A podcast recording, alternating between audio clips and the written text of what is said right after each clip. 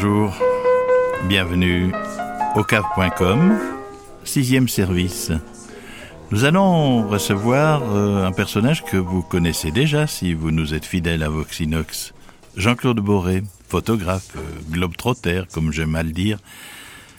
Euh, nous allons parler de l'un de ses autres voyages aujourd'hui. Il parquait sa voiture il y a quelques secondes, il a un peu de retard. Mais le voilà, il arrive maintenant dans la salle principale où je me trouve. Ah, il s'arrête. Évidemment, tout le monde le connaît ici. Il s'arrête aux tables. Vous permettez, je, le, je vais le chercher parce que on ne va pas l'attendre trop longtemps. Si vous êtes d'accord, je vous retrouve à ce micro dans quelques secondes.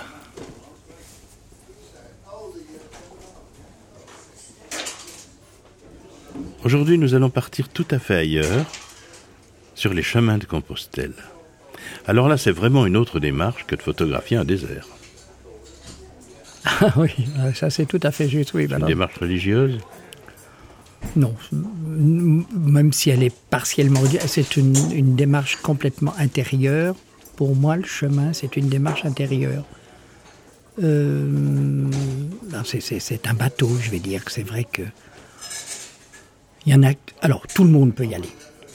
Euh, tout le monde peut y aller, aussi bien les, les- les croyants que les non-croyants. J'ai rencontré des, des gens qui ne croyaient à rien. Du moment qu'ils me disent qu'ils croient, ils vont, du moment qu'ils mettent le mot qu'ils croient à quelque chose.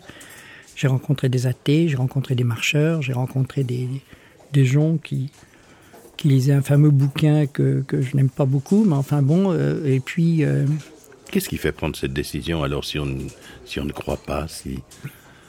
je crois que c'est de se retrouver soi-même, devant sa difficulté, d'échapper à toute cette... euh, on, laisse tout, on laisse tout. euh, je dirais que quand on part à Saint-Jacques, on fait son testament.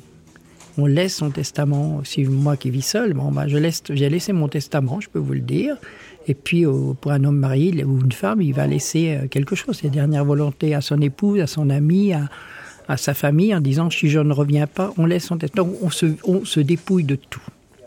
On se dépouille de toutes ces contingents journalières pour en retrouver d'autres, bien sûr, parce qu'il faut manger, il faut boire, il faut, euh, il faut dormir. Mais je crois que l'esprit même, c'est de partir sur un chemin où on se dépouille de tout. Voilà. On rencontre beaucoup de monde sur ces chemins. Beaucoup de monde, des gens intéressants, des gens peu intéressants. euh, c'est le microcosme de la société. C'est euh, il y aura des gens bien, des gens moins bien, il y aura des voleurs, il y aura des, des, des, des, des, gens malhonnêtes, des accapareurs, des profiteurs, il y a euh, des gens gentils, euh, des gens aimables, des gens doux, des gens euh, nerveux, des gens, euh, des, des, des, recordmen, que j'appelle, des gens qui veulent euh, faire bouffer tout en un jour, euh, ou qui se fixent des... des, des comme j'en ai vu euh, un certain personne que, que j'ai rencontré après, qui voulait d'un seul coup, il faut 28 jours pour faire le puits euh, Saint-Jean-Pied-de-Port. C'est le puits en velay, le point de le- départ. oui, exactement, euh, oui. oui. euh, de la Via Pianesis, et, et, pardon, mais euh, qui voulait le faire en 18 jours pour aller à, Mais pourquoi? Ah bah, bah, bah, bah, parce que parce que parce que bah, c'était c'est du Durkheim, c'est du marathon quoi. C'est mais ça n'a plus. Il y a des gens. Pour moi, j'essaye de regarder les édifices aussi bien euh, religieux que civils. Il y a des très beaux monuments, il y a des montagnes, il y a des beaux paysages, il y a des belles forêts, il y a des beaux. Quand on traverse l'Aubrac, si on s'arrête pas, euh, regarder les fleurs, euh, photographier tous ces lys martagons, toutes ces fleurs sauvages, des c'est un une végétation, surtout au printemps, une végétation absolument splendide. Si on regarde pas les, bêtes qui sont là, qui sont qui sont maquillées comme euh, dans comme, un défilé de mode. euh, Elles ont des yeux absolument, ces vaches ont des yeux absolument splendides. Alors si on regarde pas tout ça, qu'on fait que pour se mettre la tête, dans, le nez dans les cailloux et les yeux dans, dans la poussière, eh ben, euh, autant rester à la maison, quoi. Quelle est la démarche des gens qui vous reçoivent chez eux le soir? Euh, Pardon pour ce mot, mais c'est commercial? Une partie, oui. Une partie, une, une partie, une grande partie, oui, c'est commercial, dans le sens qu'ils ont ouvert des gîtes, très amicalement, ils font payer un petit quelque chose. Il y a une partie amicale. Alors, au départ, voilà, euh, 15 ans, euh, euh, oui, ça fait 15 ans à peu près que je marche sur ce chemin, eh bien, c'était, il y avait, on recevait beaucoup plus d'amitié. On était une ou deux personnes. Moi, il y a à Harou, par exemple, dans le sud, euh, une dame qui tenait un garage, une station-service. et elle, dépannait parce qu'il n'y avait rien. On ne pouvait coucher que dans une, écurie euh, dans laquelle il y avait des chevaux. Elle avait enlevé ses chevaux, on dormait à 6 ou 7 pas plus. Et c'était, elle tenait la station-service parce que c'est une étape avant Saint-Palais. Euh, je m'y suis arrêté souvent et je m'y arrêterai si je repars pour lui dire bonjour parce que parce que c'était une femme merveilleuse. Je ne sais plus son nom maintenant. Et, et elle faisait vraiment par ostracisme, vraiment pour faire plaisir aux autres. Elle savait qu'on marchait, donc elle nous, on payait bien sûr, on nous donnait à manger. Un soir, on était euh, peut-être 4, 8, peut-être 10 à sa table, ou 8 ou 9 à sa table, je pense. Oui, 10, pas 10, parce que je sais que j'avais j'avais fait des démarches pour faire loger deux personnes dans une salle euh, communale, parce qu'il n'y avait plus de place dans, dans, dans cette, euh, dans cette écurie, et qui était propre. Et nous étions de euh, euh, neuf ou dix nationalités différentes. Et nous sommes entendus, nous avons parlé. Alors ça parlait aussi bien allemand, français, italien, espagnol, euh, je sais plus quoi encore. Et, et- et tout le monde, on a passé une excellente soirée. C'était, moi, c'est un souvenir merveilleux. Ça fait quelques années de ça. C'est un souvenir merveilleux. Quelques chiffres du Puy-en-Velay jusqu'à Saint-Jacques, combien de kilomètres? 1600, 1700, à peu Combien de temps? Euh, Pour le faire réellement. hein. 56 jours. Deux fois 28. C'est le chemin des terroirs en même temps. Ah oui, oui, tout à fait. Ah, ça, il ne faut surtout pas le manquer. hein. Alors, qu'est-ce qu'on mange? Qu'est-ce qu'on boit? Ben, les produits locaux. Alors évidemment, quand on va dans les fermes, Alors on part du puits. oui, alors on va, on part du puits, on va passer, ah ça y est, Monistrol d'Allier. Bon, ben là, Monistrol d'Allier, il n'y qu'un- a qu'un bistrot pour y aller. On peut acheter, euh, évidemment, on peut acheter au puits euh, pour casser la croûte. Mais chacun est libre parce que dans chaque refuge, il y a une petite cuisinette où on peut se faire d'abord pour le petit déjeuner le matin, parce qu'on part en général de bonne heure, donc il n'y a pas de bistrot d'ouvert.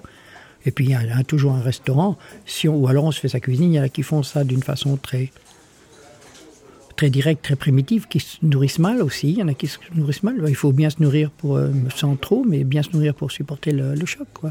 Et puis le lendemain matin, bon, on monte soit sur Saugue ou, euh, euh, la ferme des Templiers.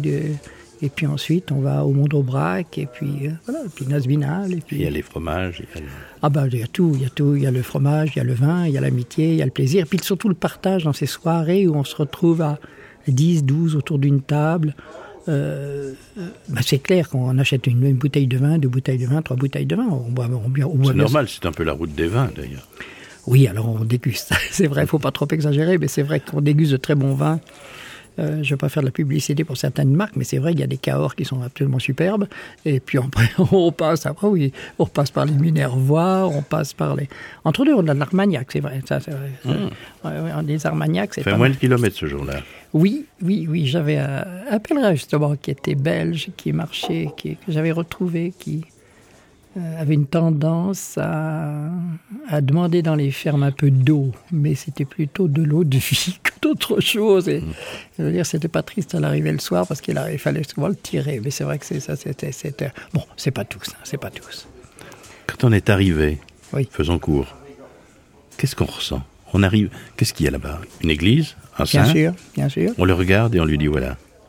Alors, le, le mot que tous les gars qui arrivent là-bas, je vais pas prendre le mot, le terme pèlerin. Pour moi, pèlerin, c'est, je préfère peregrine. Le terme espagnol est beaucoup plus haut parce que aller, c'est aller de l'avant. Eh bien, tous se disent, on l'a fait. Encore une belle histoire que vous nous avez racontée, Jean-Claude Boré. Merci, euh, chers amis de Voxinox. Si vous le voulez bien, on se retrouve très prochainement. Peut-être et pourquoi pas aussi avec Jean-Claude Boré. Il a encore tellement de choses à nous dire. En tout cas, merci de votre fidélité à cave.com sur Voxinox. On se retrouve bientôt. Amitié.